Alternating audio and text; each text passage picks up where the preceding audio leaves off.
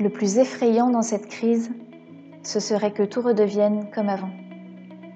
Éric Orsena. Ouvrez grand vos oreilles, le comité Grand Lille se digitalise avec ses cafés de l'après. À partir du lundi 6 avril et les jours qui suivent à 13h45, on fait le tri entre le futile et l'essentiel, entre ce qui va rester du monde d'avant et ce qui va ou doit changer dans celui d'après. À l'heure du café, Jean-Pierre Le Tartre reçoit un invité, une personnalité de haut niveau, au point de vue éclairant et éclairé. En 20 minutes chrono, il vous invite à prendre un vrai shot d'inspiration avec votre café avant de retourner télétravailler. Vous êtes prêts? Alors c'est parti! Euh, bonjour Émile Servan-Schreiber, merci euh, d'avoir accepté d'être euh, au Café de l'après, donc que vous nous recevez chez vous à Paris pour, prendre, pour prendre un café. Émile, vous êtes docteur en psychologie cognitive, diplômé de l'Université Carnegie Mellon aux USA. Vous dirigez aujourd'hui la société conseil Hypermind International qui utilise l'intelligence collective pour faire de la prédiction à la manière d'un pari sportif. On pourra en parler tout à l'heure. Euh, donc, Précurseur, vous proposez dès l'an 2000 de nombreuses applications commerciales, des marchés de prédiction à des dizaines d'entreprises de premier plan sur tous les continents. Et vous, donnez de nombreuses conférences à travers le monde, Banque mondiale, Wharton School, INSEAD et d'autres. Et vous participez depuis 2012 à plusieurs programmes de recherche sur l'IARPA, Intelligence Advanced Features Project Activity, sur les systèmes de prévision basés sur la foule et hybride. Donc, euh, en 2019, vous rejoignez la Faculté internationale de l'intelligence collective à UM6P, la première, la première du genre dans le monde. Vous avez écrit, et j'ai lu ce livre, et je le recommande à tous ceux euh, qui, sont, euh, qui, nous écoutent, Super Collectif, la nouvelle puissance de nos intelligences. Donc, effectivement, si vous êtes là aujourd'hui, cher Émile, c'est parce que vous êtes un spécialiste de l'intelligence et notamment de l'intelligence collective. Et dans le monde dans lequel nous sommes aujourd'hui avec cette crise, on voit bien que le co, le collectif est clé et que les questions d'intelligence réelle ou artificielle sont aussi des éléments essentiels de notre quotidien et de notre futur. Et donc voilà, donc c'était important que vous puissiez venir partager avec nous euh, vos réflexions. Euh, et je dois dire, réflexions qui m'ont beaucoup inspiré quand j'ai lu votre, votre livre. Je répète cette petite euh, page de publicité pour votre livre. Euh, dites-moi déjà la première question pour faire appel à votre, à votre intelligence individuelle. Là, vous ferez quoi le 11 mai? C'est bientôt maintenant? C'est un peu trivial, mais je crois que je ferai un tour de moto. Euh, ah bon, vous êtes motard? Je suis en manque de vitesse. Euh, ah et j'ai besoin de, faire un petit tour. j'ai beaucoup de, de, gens qui vous écoutent qui sont, qui sont motards, à mon avis. Donc, ils vont apprécier. Vous avez quoi comme moto, J'ai une, une petite moto coréenne euh, toute ah bon? s'appelle une Dailim. Bon, très bien. Les spécialistes euh, apprécieront. Alors, euh, Émile, rentrons dans le, dans le sujet. Donc, ce que vous nous dites, hein, et vous l'avez prouvé scientifiquement, parce que je pense que ce qui est important, c'est que votre livre s'appuie sur des données scientifiques. Hein. ce n'est pas une, pas une élaboration de votre part, c'est après analyse et étude. Vous dites personne n'est aussi intelligent que tout le monde. Pouvez-vous nous dire qu'est-ce que vous appelez intelligence collective? L'intelligence collective, c'est l'intelligence qui émerge du collectif. Et ce mot d'émergence est très important parce que ça veut dire que ce n'est pas simplement la somme des intelligences des gens qui sont dans le collectif. C'est quelque chose d'une nature différente et qui permet du coup de trouver des solutions que personne n'aurait trouvées tout seul. Donc, euh, on, va peut-être en parler plus tout à l'heure, mais quand on regarde des groupes, euh, prenez un, groupe euh, qu'on connaît tous, hein, qui sont le, groupe des neurones dans votre tête. Chaque neurone tout seul ne peut pas faire grand-chose.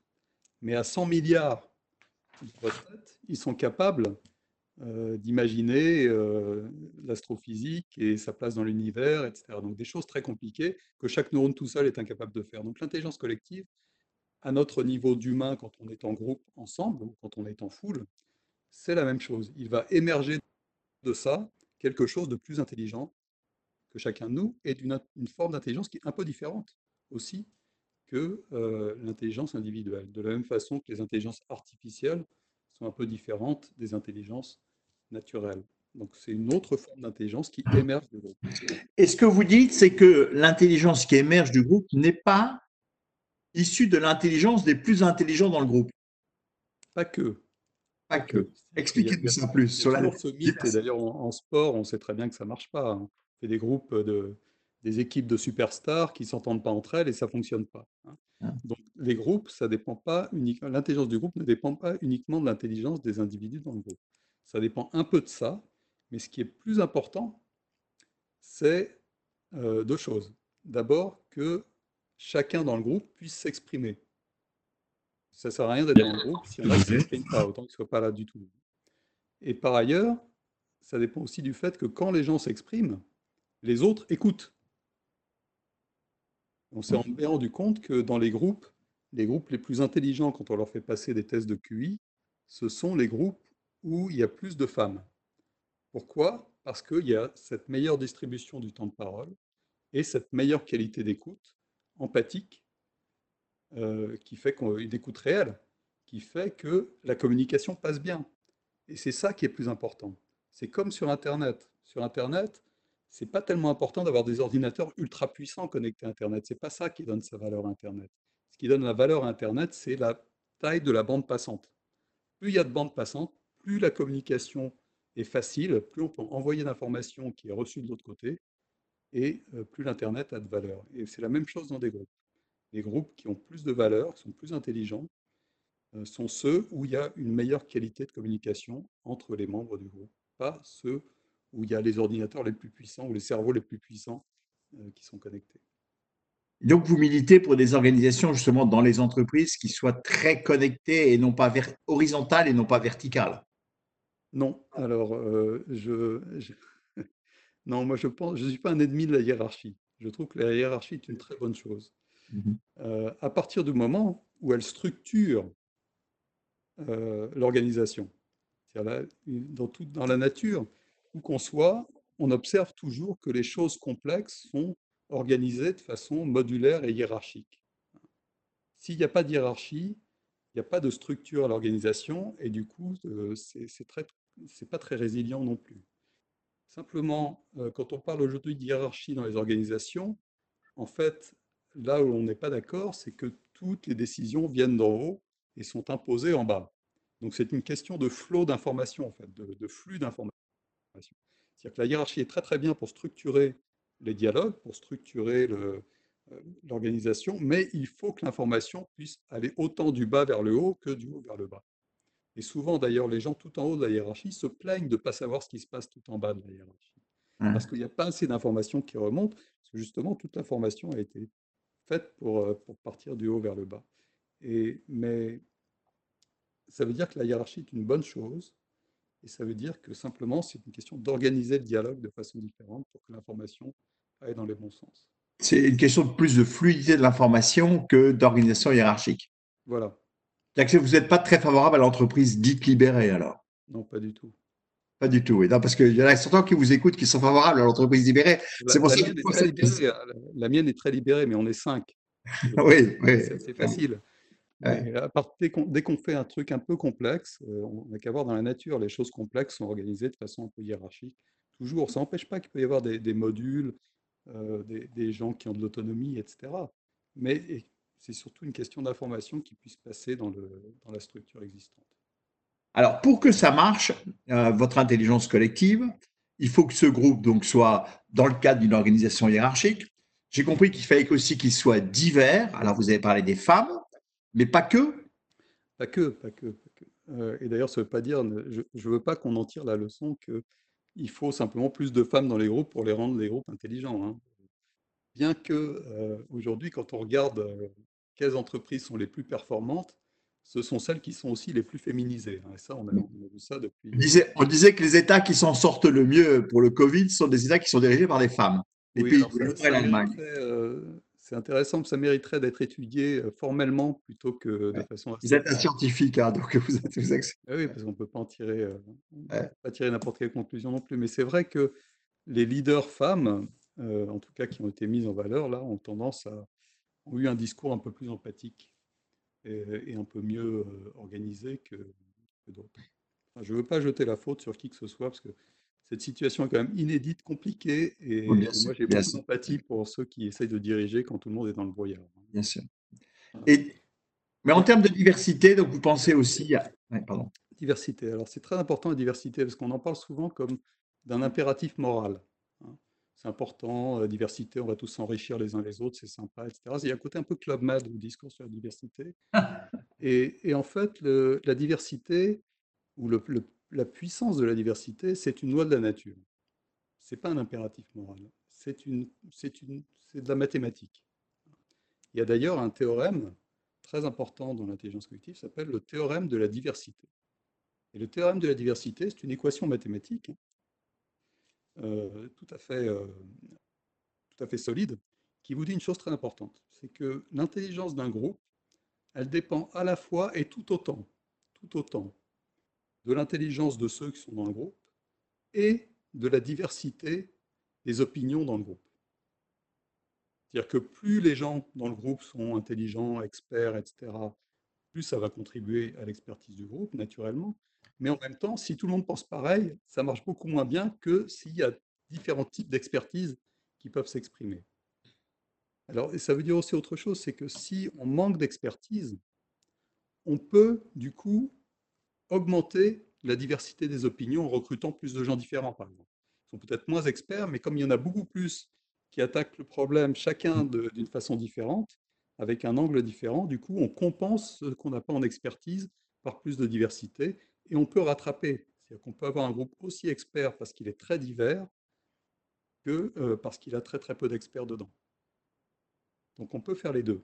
La diversité et l'expertise sont complémentaires et interchangeables.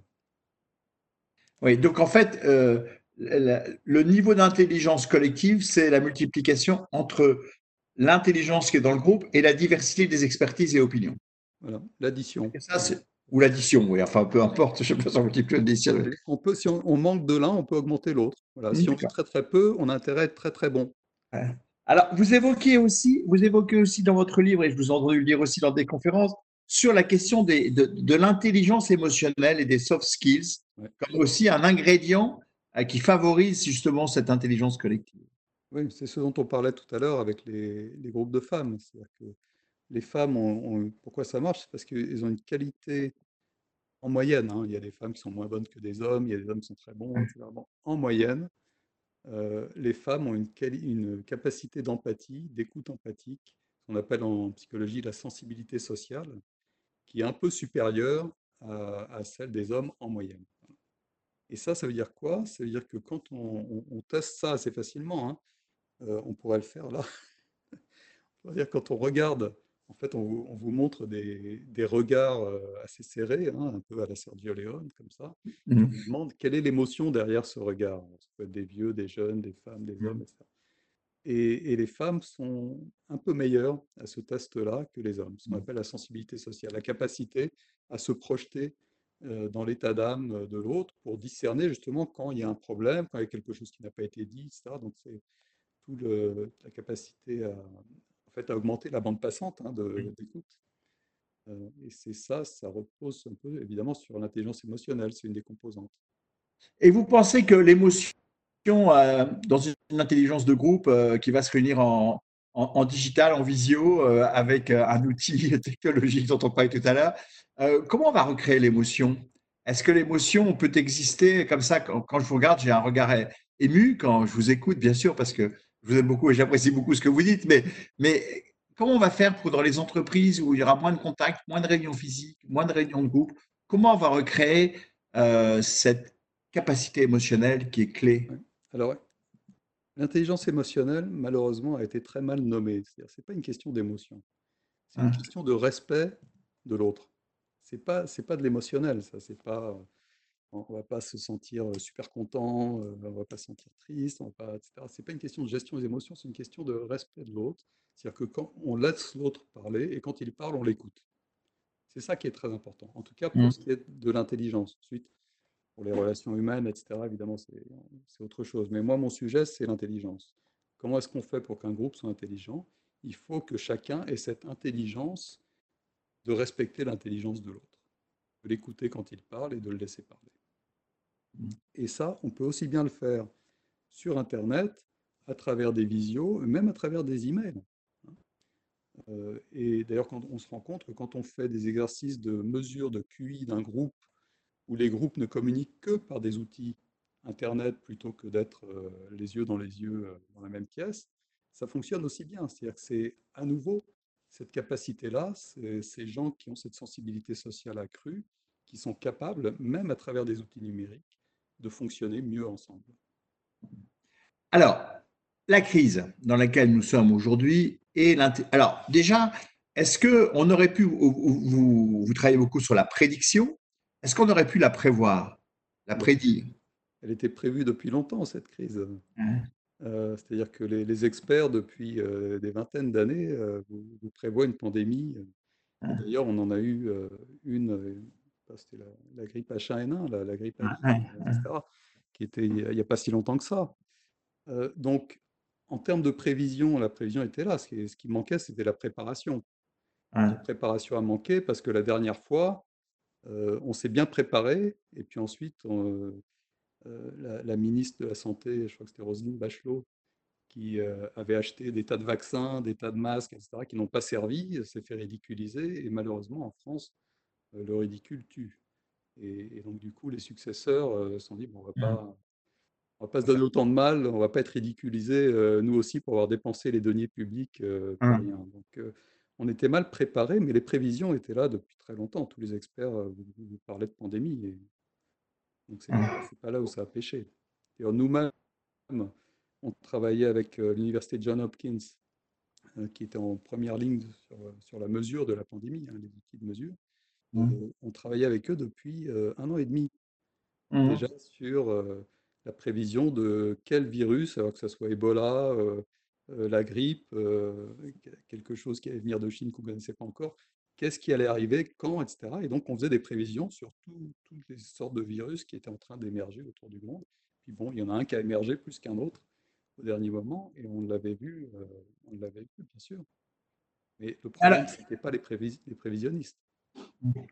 Mais comment vous voyez alors fonctionner? Est-ce qu'aujourd'hui, pour gérer cette crise, on voit les, les États qui ne sont pas forcément tous alignés ou qui ne sont pas tous dans, le même, euh, dans les mêmes plans d'action, les plans de reprise, dates de reprise qui ne sont pas au même moment, avec des, solutions de déconfinement différentes, est-ce qu'il y a de l'intelligence collective aujourd'hui au niveau des États? On parlera des entreprises après. Ah oui, alors à plein. Dire, au niveau de la planète, ça fonctionne à plein. C'est-à-dire que, comme je disais tout à l'heure, tout le monde est dans le brouillard. Hein. On, on, sait très peu de choses de ce virus, en fait. Même les spécialistes ne savent pas grand-chose.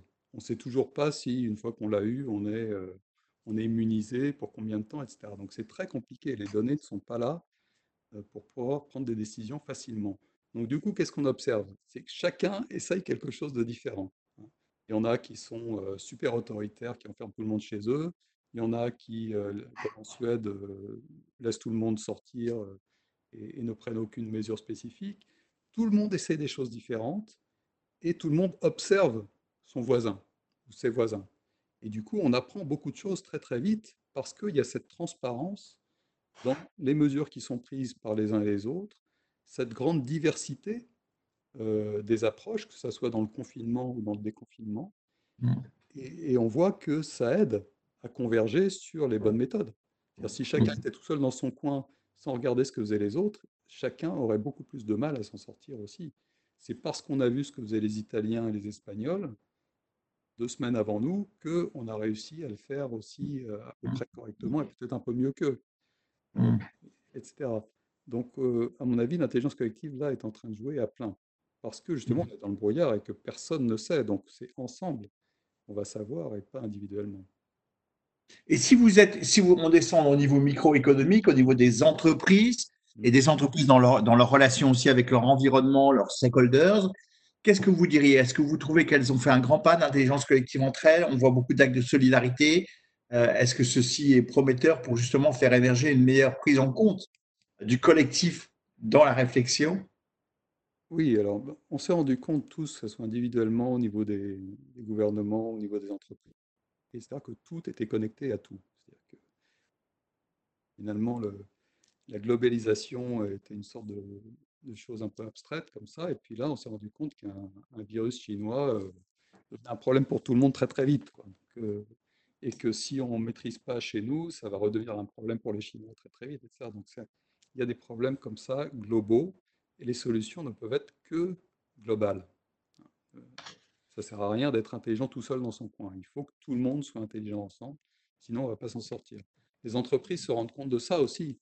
Je pense d'ailleurs aujourd'hui, on est en train de, parler avec des entreprises sur des projets où il s'agit de réfléchir ensemble à plusieurs entreprises, quelques dizaines, ensemble pour voir comment est-ce qu'on va, euh, qu'est-ce qu'on peut discerner comme tendance euh, pour l'avenir, hein, dans quel genre de monde va-t-on aller et qu'est-ce que chacun voit de son côté comme étant les, mmh. meilleures probabilités et, de ce qui va se passer, parce que chacun tout seul ne peut pas le faire. Et mmh. donc, oui, il y a beaucoup de choses qui se mettent en place maintenant, c'est très intéressant. Et au niveau de l'entreprise, quand vous, vous, savez que beaucoup de chefs d'entreprise nous écoutent, du Grand Lille et des Hauts-de-France, mmh qu'est-ce que je peux faire, moi, en tant que chef d'entreprise, pour activer cette intelligence collective.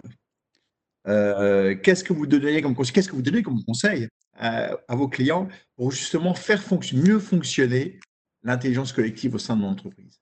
Alors, il y, a une, phrase que j'adore d'un grand chef d'entreprise, en fait, c'est un chef de gouvernement, c'est un super CEO euh, américain, c'était le président euh, Woodrow Wilson, qui était d'ailleurs le premier à créer l'entreprise une, intelligence collective planétaire qui était la Société des Nations à l'époque, hein, qui devenait les Nations Unies après. Et lui qui a dû d'ailleurs faire, euh, faire face à la grippe espagnole, hein, euh, qu'il a lui-même attrapé d'ailleurs, euh, disait quelque chose de formidable depuis son bureau ovale. Il disait J'utilise tout mon cerveau, je suis quelqu'un d'intelligent, je suis le président des États-Unis, j'utilise tout mon cerveau et aussi tous ceux que je peux emprunter. Et cette phrase, je trouve magnifique. J'aime beaucoup, j'aime beaucoup le tout ceux et j'aime surtout le emprunter. Il ne s'agit pas d'exploiter le cerveau des gens, c'est de les emprunter. Et aujourd'hui, avec les outils numériques, n'importe quel patron, n'importe quel manager, quel que soit le niveau auquel il se trouve dans l'entreprise, peut assez facilement emprunter quelque temps le cerveau de ses collaborateurs de façon massive. Mmh. Et dans Wilson, il n'avait même pas de téléphone sur son bureau ovale. Ça n'existait pas. Il y avait un standard au fond de la Maison Blanche. Mais lui, il n'avait pas de téléphone. Aujourd'hui, n'importe qui a accès à tout le monde tout le temps. Et donc, moi, je dis aux, chefs d'entreprise et aux managers à qui j'ai affaire, mettez en place les outils de façon à, avant de prendre une décision, être sûr que vous avez reçu tous les points de vue de tout le monde. ça n'enlève rien à votre capacité à prendre la décision. L'intelligence collective, il ne s'agit pas de dire que c'est le collectif qui va prendre les décisions. Le collectif dans une entreprise ou dans un gouvernement est là pour informer de la meilleure façon possible celui qui, au final, doit prendre la décision. Parce qu'au final, il y a quand même la responsabilité des chefs qui sont toujours là, les décideurs. Est-ce que vous êtes d'accord avec le fait de dire que la décision, euh, euh, c'est bien, il fine le chef qui la prend, mais il la construit avec ses équipes la notion de construction. Ouais. Il la construit toujours avec ses équipes. Euh, le problème, c'est d'engager un maximum, euh, mmh. c'est-à-dire d'élargir le champ de l'équipe, si vous voulez. Hein, étendre le domaine de l'équipe. Euh, Qui peut être à l'extérieur de l'entreprise, d'ailleurs, aussi. Bien sûr, à l'extérieur mmh. de l'entreprise, ça peut être des consommateurs, ça peut aussi être d'autres entreprises, d'autres chefs d'entreprise qui vont contribuer mmh, à votre réflexion. C'est ça qu'on est en train de mettre en place. Alors, vous faisiez allusion justement au big data, euh, donc à la capacité donc euh, d'enrichir cette réflexion collective par l'ensemble des data et des données maintenant disponibles massivement. Si on dit un petit mot sur l'intelligence artificielle, comment vous voyez votre intelligence collective et artificielle ou artificielle et collective euh, vous, vous, voyez d'abord de dire un petit mot de ce que vous pensez de l'intelligence artificielle et comment elle s'insère dans votre processus? Alors d'abord, euh, pour revenir au, titre de la conférence, je crois que c'est le, même siècle sera celui de l'intelligence. Ça, c'est quand même la tendance lourde. Hein. C'est-à-dire qu'on voit bien mmh. que euh, tous les discours autour de l'intelligence artificielle, autour des sciences cognitives, qui même euh, pénètrent dans l'école, hein, puisque les, la pédagogie maintenant est, informée par les grandes découvertes des sciences cognitives. Et toute cette discussion autour de l'intelligence collective, on sent bien que c'est quand même l'intelligence qui va être le, grand driver de, siècle. Ensuite, ce qui est intéressant, c'est de voir que l'intelligence collective, ce n'est pas un truc qui est séparé euh, de l'intelligence. Ce n'est pas comme une sorte de truc sympa qu'on peut faire en plus, mais que les vraies intelligences, c'est l'intelligence artificielle ou, euh, le cerveau. Mmh. Euh, il y a un chapitre dans mon livre qui s'appelle L'intelligence est collective. C'est-à-dire que toutes les formes d'intelligence, les plus sophistiquées, les plus performantes, sont toujours organisées de façon collective. Que ce soit celle d'un groupe dans une entreprise, ou celle de 100 milliards de neurones dans votre cerveau qui collaborent et qui sont, c'est un, collectif magnifique, ou que ce soit les meilleurs programmes d'intelligence artificielle qui ne se résument jamais à un seul algorithme. Mais celles qui marchent le mieux, ce sont des tas d'algorithmes différents, chacun étant pas ultra performant tout seul, mais ensemble fonctionnent bien, et souvent d'ailleurs par des systèmes de vote. Chaque algorithme regarde la situation, propose euh, la solution au problème, et ensuite chacun fait un, vote sur les solutions qui sont les plus populaires, et c'est ça que l'algorithme euh, général va choisir. Ça s'appelle des ensembles, euh, le terme technique. Donc même les intelligences artificielles reposent très souvent sur du collectif. Donc mmh. l'intelligence est collective. C'est très important de se mettre ça en tête. Et même soi-même, même quand on est tout seul, et qu'on doit prendre des décisions, on peut utiliser le collectif de son propre cerveau.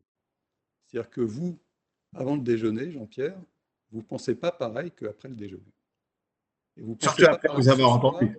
Vous ne pensez pas pareil ce soir que vous penserez demain matin. Et donc c'est très important, quelque part, d'utiliser ces quatre, ces quatre Jean-Pierre différents, hein, avant le déjeuner, après le déjeuner, ce soir et demain matin, pour ensemble co-construire une solution au problème qui vous préoccupe. Acceptez que nous sommes aussi, euh, que nous sommes aussi collectifs. Chacun est collectif. Chacun est une, foule de gens différents. Une foule de gens différents, bien sûr, bien sûr. Bien, chacun est une foule de gens différents. Ça me donne une excellente transition pour Sébastien, puisque qu'est-ce que la foule a posé comme question? Toutes les, Parce que chaque personne est multiple, donc il y a beaucoup de gens qui vous écoutent, Émile, puisqu'ils sont très nombreux. Donc, quelles sont les questions, euh, Sébastien, qui sont venues au standard?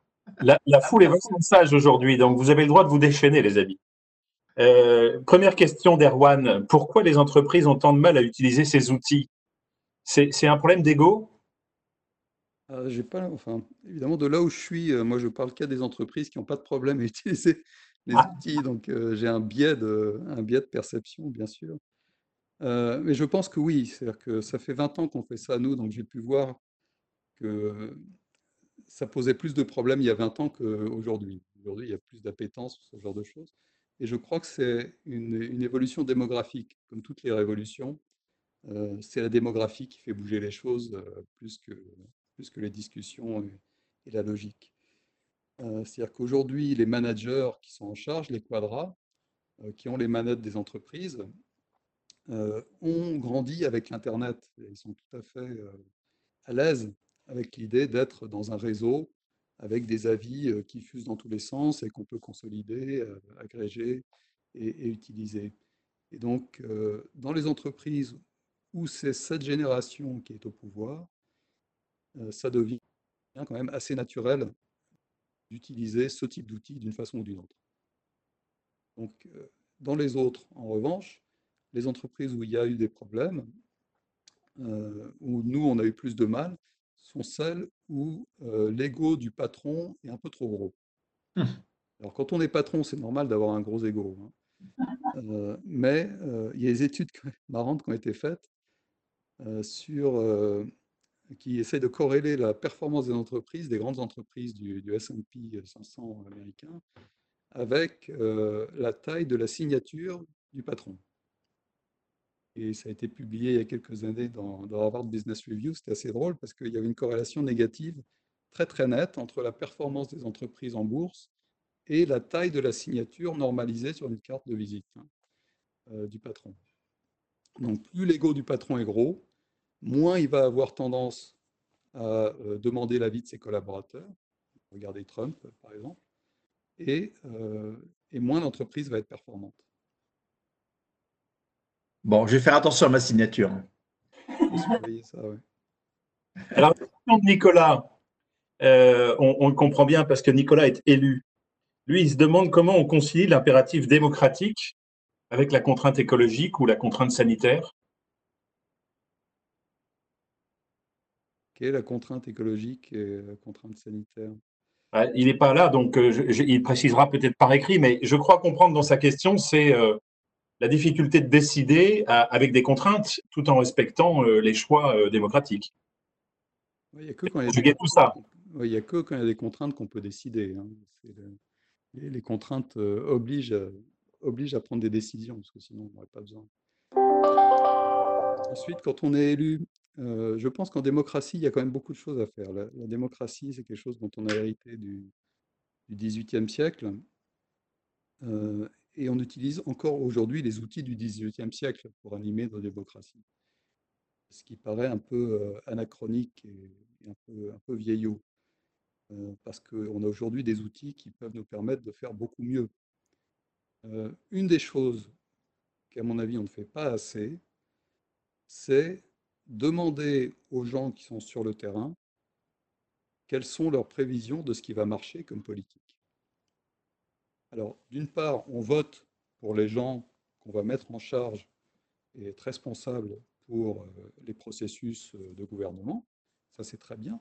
Mais par ailleurs, ces gens-là, ensuite, ils ont des décisions à prendre qui sont souvent assez lourdes, assez complexes, qui vont, dont le succès va dépendre de ce que nous, sur le terrain, euh, on va faire, comment on va réagir à ça, et, et, surtout de notre capacité à percevoir l'adéquation entre ces décisions qui sont prises en haut et la réalité du terrain sur laquelle nous vivons en bas.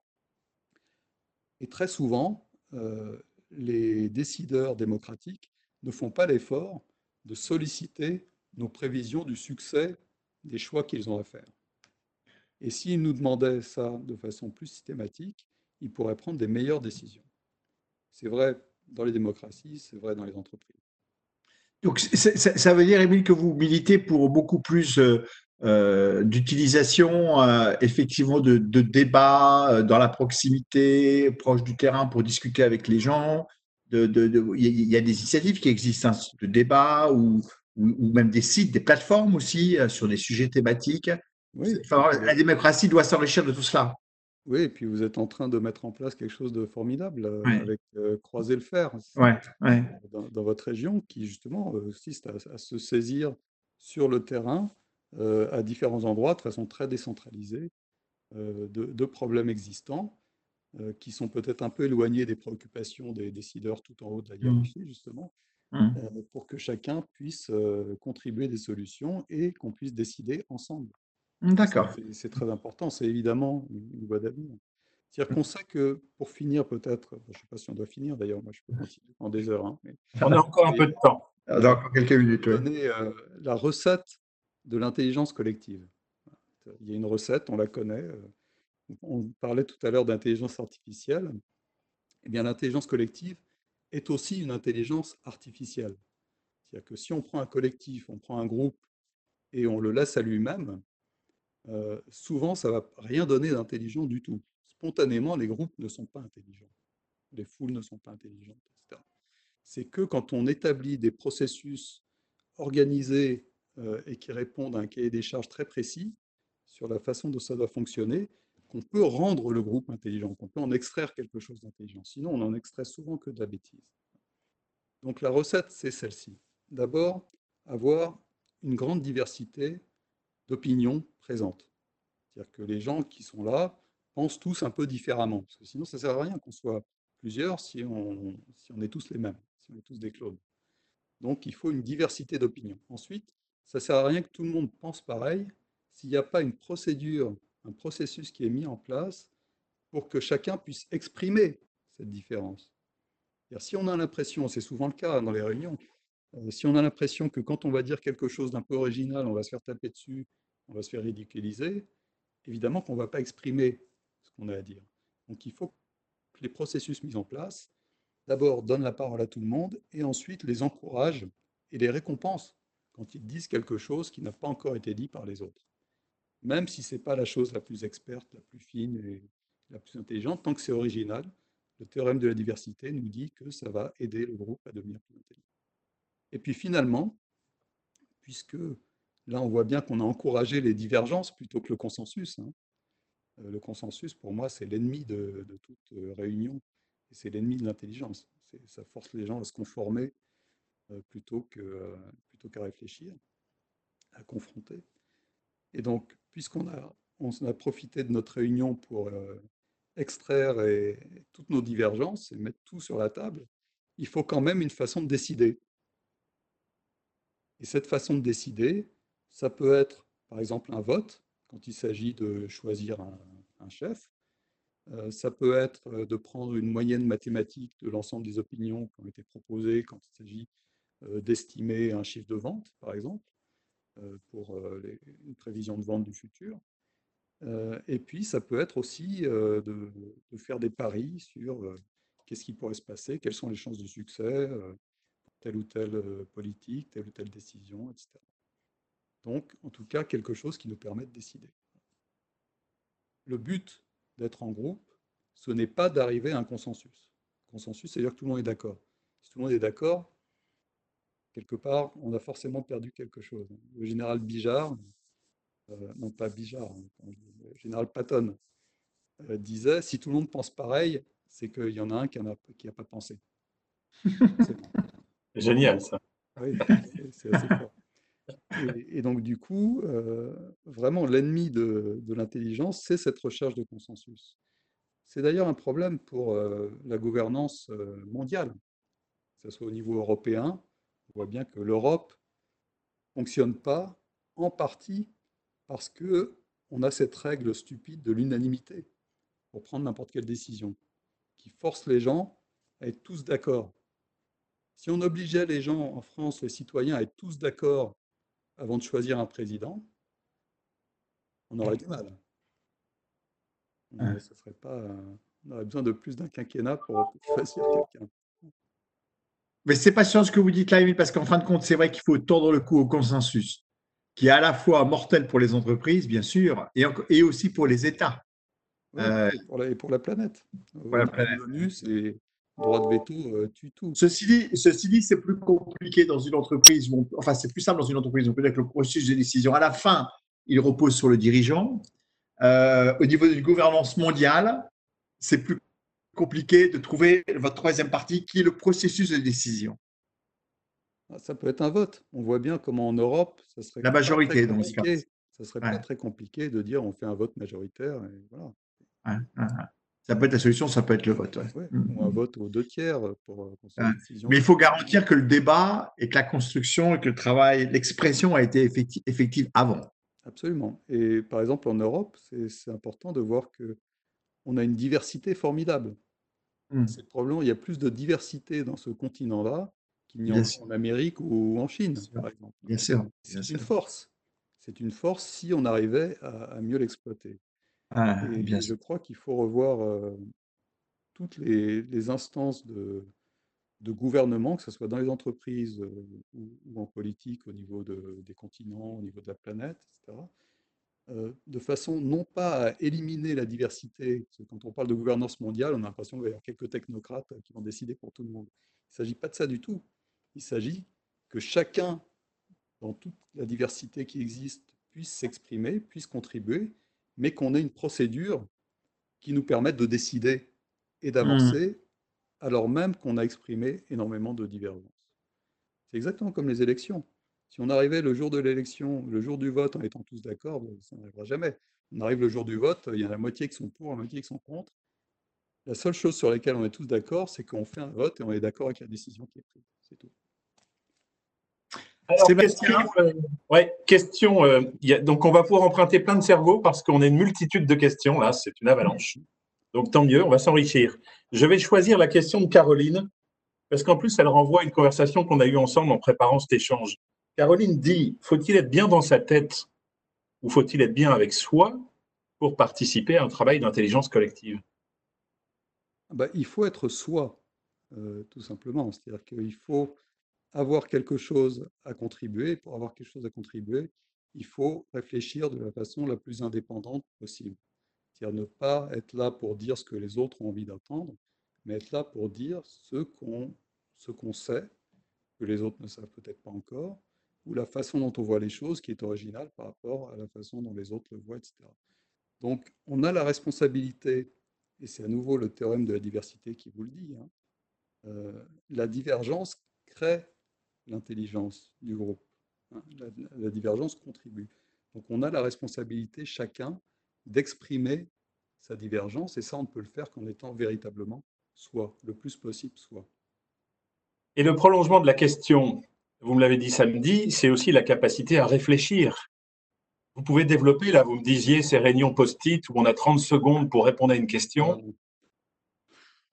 Alors, il y a, comme dirait l'autre, là, quand je vois un post-it, je sors mon pistolet. Euh, j'en peux plus des, j'en peux plus des post-it parce que ça, c'est totalement irrespectueux de l'intelligence de chacun finalement. Alors je, je vois bien que c'est sympa, on est, ce qu'on essaye de faire, d'être ensemble, etc avec des couleurs et tout, c'est joli. Bon.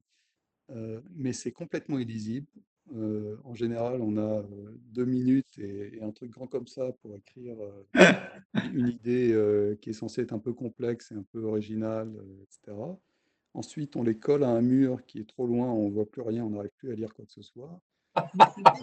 et, quand on le fait, j'ai fait des séances de post-it sur Zoom ou je ne sais, je sais ah oui. WebEx, c'est encore pire.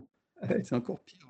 Donc, euh, c'est irrespectueux euh, des intelligences qu'on sollicite, finalement. C'est beaucoup mieux quand on fait du brainstorming, puisqu'il s'agit de ça. Hein.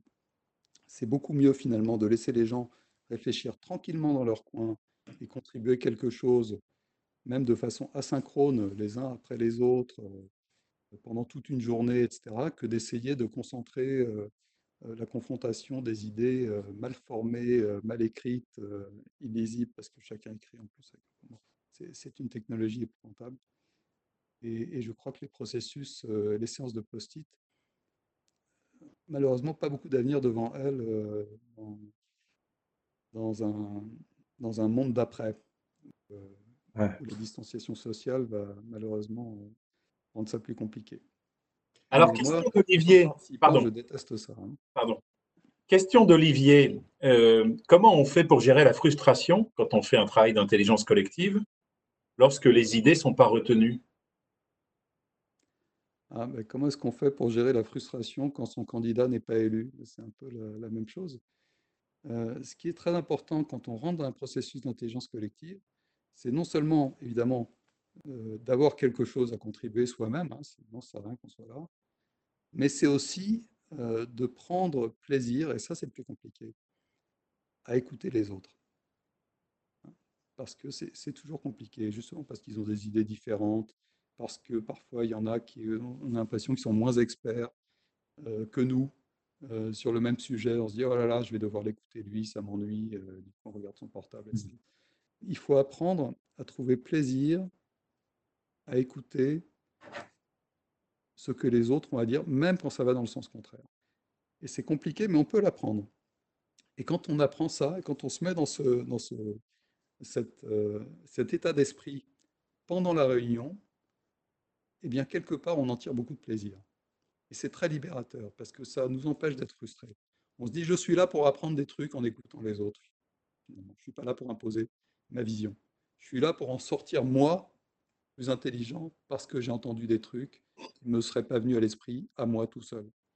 Et même si c'est des choses idiotes qu'au final je ne vais pas retenir, eh bien ça m'aura fait réfléchir de toutes les façons et ça m'aura euh, fait grandir, ça m'aura appris quelque chose. Mais ça, ça veut dire, Émile, qu'on arrive dans ces réunions d'intelligence collective non pas avec une décision qu'on veut faire passer. Bien sûr. Un avis qu'on veut enrichir des positions des autres. Bien sûr. Alors, cela dit, on est quand même là euh, et c'est notre, c'est le rôle de chacun d'essayer euh, d'arguer le mieux possible mmh. euh, dans le sens de ce qui nous semble être une décision intelligente, une solution. Un problème, etc. Mais on ne peut pas s'imposer aux autres. Hein. Finalement, si moi je ressens un problème qui pour moi est énorme, mais que personne d'autre n'a ce problème-là, bon, bah, quelque part, ce n'est pas un problème pour le collectif. C'est un problème juste pour moi. Donc, Mmh. il, faut, euh, il faut arriver dans, dans ce type d'exercice avec l'idée qu'on va essayer d'en sortir grandi individuellement, voilà, parce qu'on aura Mmh. appris quelque chose. Et aussi qu'on aura essayé de faire grandir les autres en contribuant quelque chose d'utile aux autres, pas quelque chose d'utile pour soi seulement. Alors, dernière question dans ce contexte question, hein. Ouais. de Céline, qui, euh, de l'agence Mocombe Double, qui nous a aidé à préparer, qui dit que dans cette période où tout s'accélère, comment on fait pour euh, prendre des décisions et faire de l'intelligence collective alors qu'il faut aller très très vite? Oh là là, euh, oui, alors le, le- la, la philosophie du fail fast, ça, ça m'a toujours fait rire parce qu'on peut arriver très très vite dans le mur, oui. Peut-être que ça fait moins mal quand on arrive très vite dans le mur plutôt que lentement, hein, mais euh, je ne sais pas, mais en tout cas, l'idée c'est de ne pas arriver dans le mur. Mmh. Donc, euh, essayez de réfléchir avant. J'ai dans mon livre, je vais vous les lire parce que ça me, ça me fait toujours rire à chaque fois, les raisons pour lesquelles on ne demande pas l'avis des autres. Il y en a plein. Il y en a plein et elles sont toutes pertinentes euh, à soi. J'ai retenu celles qui, euh, qui m'ont fait le plus rire. On croit que euh, le fait de demander conseil est un signe de faiblesse, par exemple. Hein, quand on est un super manager, euh, Jean-Pierre, là, vous avez été euh, super patron, euh, est-ce que vous avez senti un moment euh, cette, cette idée que vous n'allez pas demander l'avis de quelqu'un d'autre parce que ça pourrait être un signe de faiblesse devant vos collaborateurs? Sûrement pas. J'ai j'ai beaucoup, j'ai eu beaucoup de défauts, mais pas celui-là, je pense. D'accord. Mais il y en a qui l'ont. D'accord. Euh, ensuite, euh, alors celui-là, j'adore, c'est on préfère agir plutôt que réfléchir. Donc c'est de ça dont on parle. hein. Agir plutôt que réfléchir. Mais si on ne réfléchit pas avant d'agir, on va forcément agir de façon souvent idiote. Donc euh, on se dit, OK, bah, il faut fail fast. Mais bon, euh, on ne peut pas failer trop souvent non plus. Quoi. Si on fail trop souvent, euh, après, on se fait engueuler, on se fait virer, euh, on se fait ruiner. Enfin bon, ça ne peut pas marcher comme ça. C'est Audiard qui en parle le mieux. Hein. Voilà. Vous connaissez la phrase, un con qui avance va plus loin qu'un intellectuel qui réfléchit. hein. Exactement. Voilà. On préfère être libre de faire ses propres erreurs. C'est magnifique, ça. On ne veut pas se sentir obligé de suivre les conseils reçus. Alors ça, c'est terrible. Parce qu'on se dit, OK, si je demande l'avis, et ça, c'est un grand frein d'ailleurs dans les entreprises, hein, le décideur se dit, si je demande l'avis au collectif de mes collaborateurs, je vais me sentir obligé de suivre le conseil. Et c'est vrai autant pour les managers de l'entreprise que pour nous personnellement dans, dans nos vies personnelles. hein.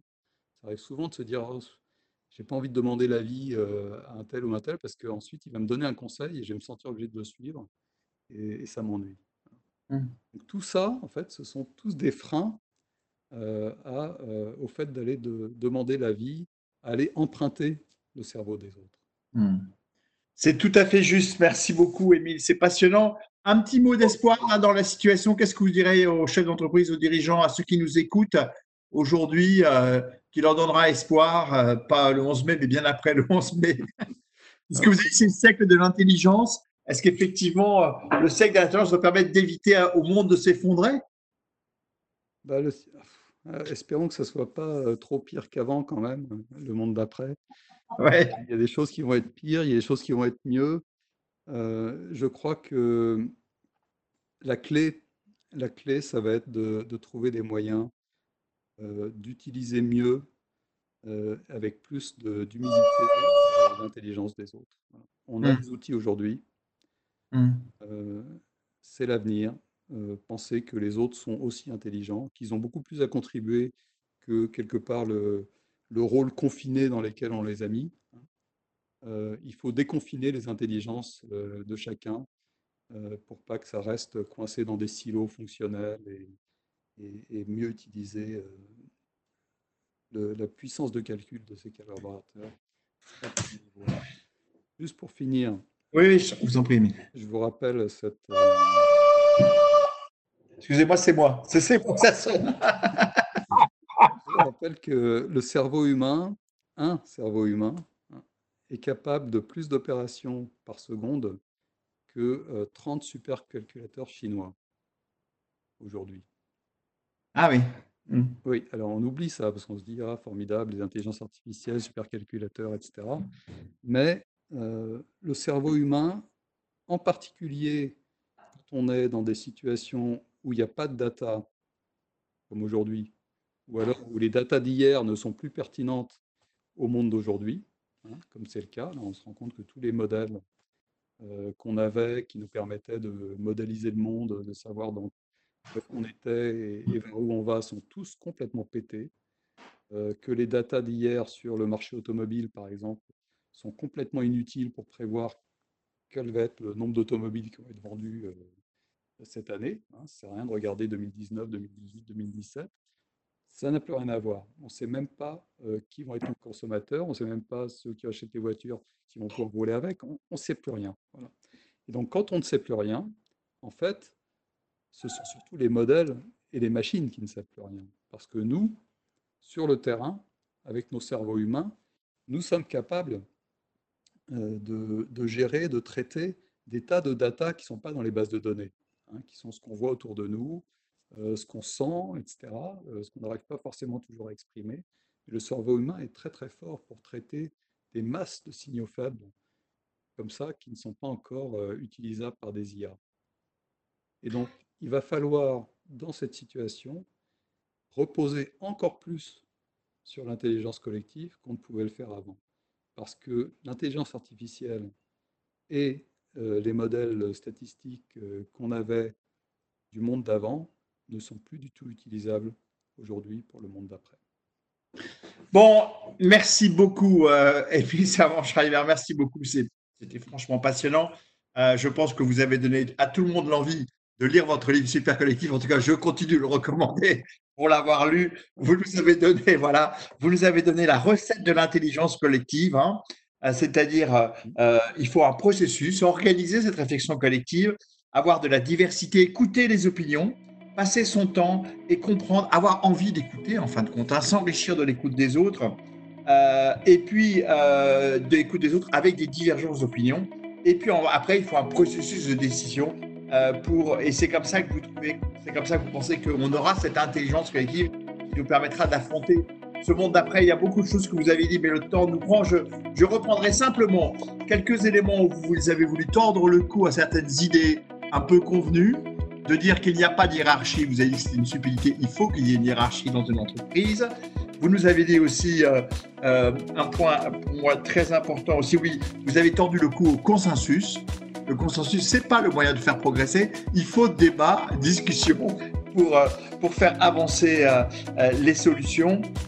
Et puis, je terminerai en, disant aussi cette phrase que vous citée du président américain J'utilise tout mon cerveau et tous ceux que je peux emprunter. Je pense que c'est une excellente phrase et peut-être encore une, si vous permettez, puisqu'elle est liée à notre, à notre situation. En fin de compte, il est très important pour le futur de déconfiner les intelligences. Merci beaucoup, Émilie, c'était passionnant et à très bientôt. Merci à tous. Euh, demain, euh, nous aurons un spécialiste, euh, Arnaud Marion, un spécialiste du restructuring et du retournement. À quelques jours du déconfinement, je pense que ce sera effectivement très intéressant que chacun puisse l'écouter. Il c'est, un, un, des personnages du, du retournement en France. vous verrez, il est passionnant. Euh, voilà, et puis je vous avais promis quelques mots pour l'après 11 mai, mais vous attendrez encore demain pour le savoir, puisque là on a dépassé le temps, donc je fais manière suspense, mais ne vous inquiétez pas, il se passera des choses aussi dans la semaine du 11 mai. Merci à tous et bon après-midi. Merci beaucoup, Émile. Au revoir. Émile, merci beaucoup.